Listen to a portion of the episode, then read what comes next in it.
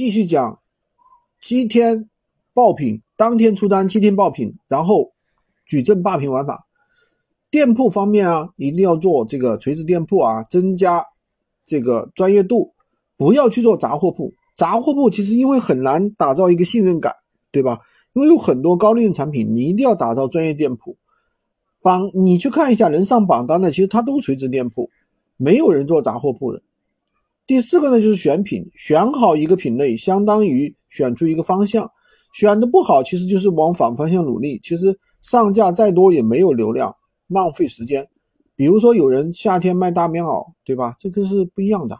我们要围绕闲鱼卖的好的产品去做，其他平台卖的好的在闲鱼可能不适用，平台的属性不一样。闲鱼的大部分用户呢，其实喜欢捡漏的，在闲鱼平台首页有一个闲鱼榜单，这里的话有一些头部卖家可以直接复制榜单里的流量，其实基本上不会太差。能上榜单的品啊，在闲鱼上都是很有市场的。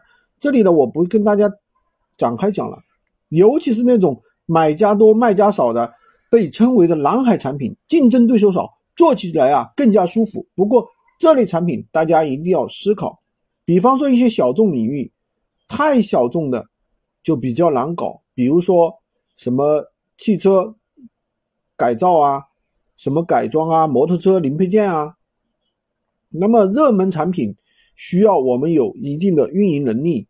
懂得如何上推荐位，怎么样去做排名、维持排名。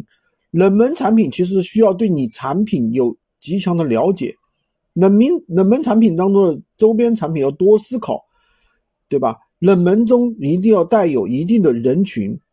今天就跟大家讲这么多，喜欢军哥的可以关注我、订阅我的专辑，当然也可以加我的微，在我头像旁边获取闲鱼快速上手笔记。